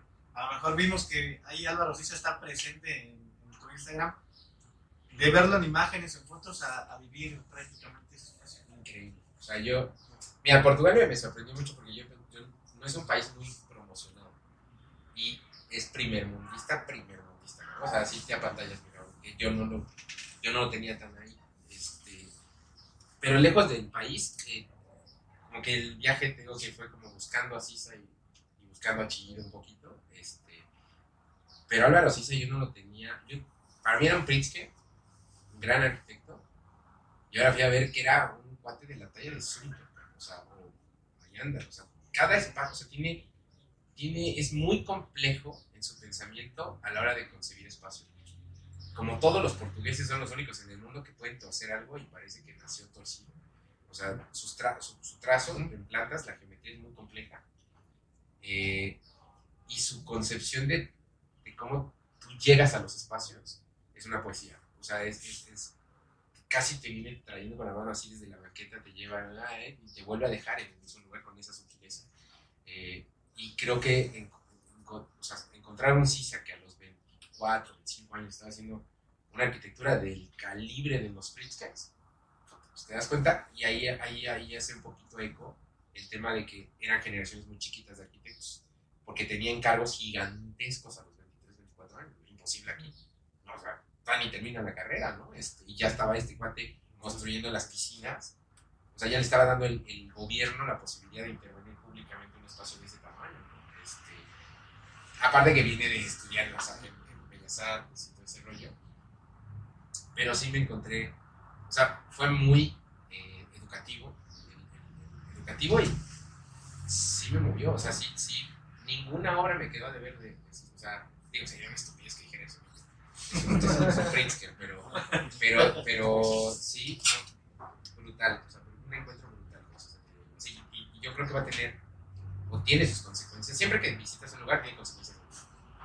Yo creo que este viaje apenas empieza el camino este, de lo que me preguntan muchas cosas. Y, encontré algunas obras de Chiquida, o fui a visitar, de otra escala pública que no conocía. Este, me o un, un- casi un programa de Sedatu en, en medio de, de- de Victoria, en una plaza central, con un solo material, el señor hizo todo.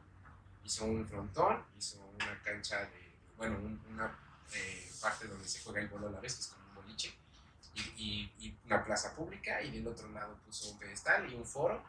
Hizo con un solo, mate- un solo material, o sea, y, y aparte es una pieza de arte. O sea, es un sedatu magistral, ¿no? Este, Sí. pero creo, creo que, creo que yo no, yo no había vivido esa escala de Chile.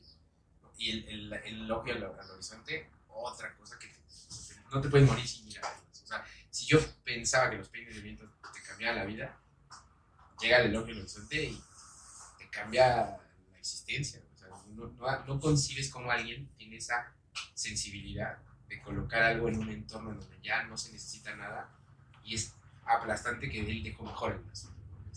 Entonces, sí, sí me encontré con varias cosas. O sea, vayan, cuando vayan a Portugal, no dejen de visitar Porto, que es una joya. Lisboa es Era la capital. Porto, pero Porto. no, Lisboa, pero Porto es el mero, la, la mera, este, pues el malecón, pues.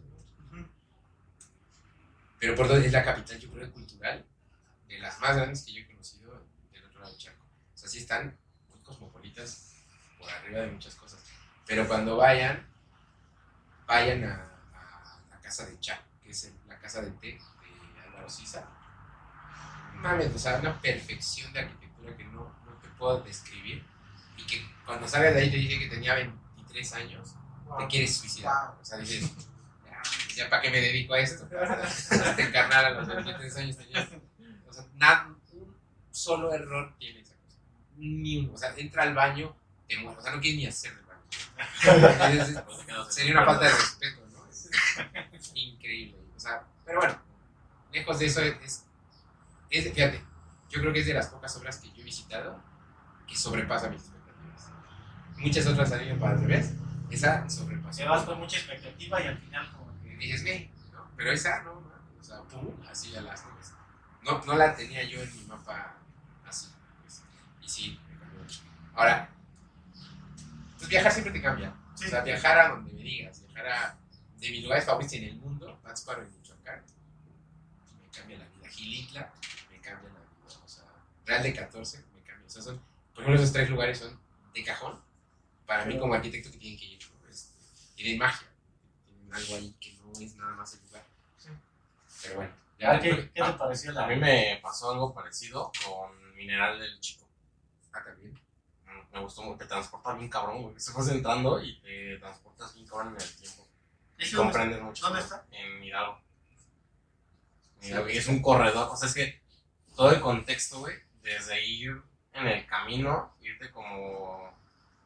ir llegando con la naturaleza y todo, te hace como comprender el lugar, güey, que está ahí y la arquitectura que tiene. Sí, te encajas. O sea, la, la- ni- no hay ningún pueblo de casualidad. O sea, está increíble. Aquí y en el mundo entero. ¿no? Donde llegas, está plantado ahí por una razón. O hay un río, o hay una serie de, de connotaciones geográficas que te permiten emplazarse, Sí. emplazarse ahí, o tiene los recursos para emplazarse ahí. Entonces, ahí te das cuenta que no hacemos las cosas porque no queremos ver nada más, pero la lógica ahí está siempre. O sea, tú vas a hacer un proyecto, si dejas que el proyecto te hable, lo haces bien. Si Sí, no, tienen que ir, porque ya se cuenta que está hasta abajo, pues es un pinche, está solo el pueblo, güey, no hay nada, alrededor no hay nada, güey. Pero, pues, al final del día, pues, comprendes que por qué está ahí, güey, es el recorrido turístico, las montañas, los cañones, Las minas, ¿no? Ahí Sí, las minas también. No, eso, eso está más, no, Mineral, del- Mineral del- mineral del Monte está muy adentro. Mine- Real del Monte o Mineral del, bueno, Mineral del Chico, es el más viejo, ¿no? y Mineral del Monte es como el más turístico. Y ese es, Ese es donde están las minas. Sí, que también están, están las haciendas eh, de Romero de Terreros, donde, de- hecho están los prismas basálticos de esas. Eso está en Huas- Pero Huasca. está en Hidalgo también. ¿no? Ah, Es que es justo ese, recor- ese, re- Ese ese recorrido. recorrido. Como recorrido de la montaña, es Mineral, este, Omitlán, pueblito bien chiquito, y Huasca. Y Mineral del Monte, pero oiga, sí, está más abajo. Sí, es todo un pedazo de México. Muy bueno que visitar. Aquí, Alex, ¿qué te pareció? Te veo así como impactado, No, como no, que yo, aprendizaje total. no, definitivamente yo creo que, que merece un segundo capítulo. Digo, es que te Cuando gusta. Eh, y. Ándale. Buena idea. Ajá. No, te digo, desde que llegué yo dije, puta, hoy va a ser un gran día y dicho y hecho, fue un gran día con esta plática que me quedo, me quedo, Con todos los me tropezones de la tecnología. Ah, sí. Sí, Alan, No, igual, aquí yo estoy fascinadísimo, me llevo muchísimas cosas, un aprendizaje y comprender una mente nueva es increíble. Comprendes muchas cosas y te da curiosidad de aprender más. siempre, siempre. Arqui, Rafa, tú que estás aquí presente. No, Sí. Bueno, primero, gracias. Este, sí, es un, es un gran espacio. Eh, yo tenía una, una idea porque de, de lo que significaba o de lo que o de su trabajo, ¿no? Mi propia idea, obviamente basada en lo que lo que se muestra, que esa idea pues eh, para mí es un trabajo muy muy honesto, muy enfocado, muy este, inspirado, muy muy manual, ¿no? Este, y ahora como que ya con, con la plática pues eh, se comprende un poquito más y también se agradece que exista, ¿no? Eh, sí, pues es complicado de explicar porque hasta me pongo nervioso de que, o sea, sí soy muy su fan desde hace tiempo, este, y pues gracias, gracias. Muchas gracias Gracias. Nada, nada que agradecer. totales, la verdad, este, como nos comentas, Arqui, lo de Álvaro, igual nosotros este, llegamos y, wow, una expectativa increíble, nos tocaste bien, una buena charla, espero que haya capítulo 2, como dice. Con todo gusto. Y este, sí me gusta hacer una pregunta final. Arqui, si pudieras regresar en el tiempo y fueras con el Arqui de niño, ¿qué, qué, qué platicarías con él? ¿Qué, qué le ¿Conmigo? dirías? Ajá. Voy a llorar. ¿Te sentirías orgulloso? ¿Qué le dirías? Que- sigo peleándome para, para poder encontrar lugares donde juegue. O sea, no, no creo que no le he quedado mal en ese aspecto. He encontrado todos los parques y cada día le encuentro uno más grande. Pero creo que también le diría que a veces hay que tomarse en serio la vida. y, y todavía no lo logro hacer. Este, no, pero sí, creo que. No, no, o sea, sí le, que- o sea, le he quedado bien en el, en el- en el aspecto de que estoy contento con que ese niño se seguiría divirtiendo y sigue. O sea, de verdad creo que no he crecido. Pero, pero creo que para mí la, la parte lúdica de la vida, no sé si es bueno o malo, pero siempre lo he tomado muy, muy, en serio. O sea, la vida es tan corta que no te la puedes tomar en serio, pero lo que sí te tienes que tomar muy en serio es tu diversión. O sea, porque si no, si no, si no te diviertes en lo que haces, ese niño no está contigo. Y mientras más cerca esté ese carnal de ti, o sea, nada más hay dos personajes para mí en la vida que te acompañan todo el camino. Ese niño del que estás hablando y la muerte de este lado. Entonces, el viejito. Entonces, mientras vayas con ellos, cachándolos y viendo si está contento este y este de acá, porque no me quiero morir triste, pero tampoco quiero que este carnal de acá deje de jugar. Entonces, ahí voy entre esos dos caminos toda la vida.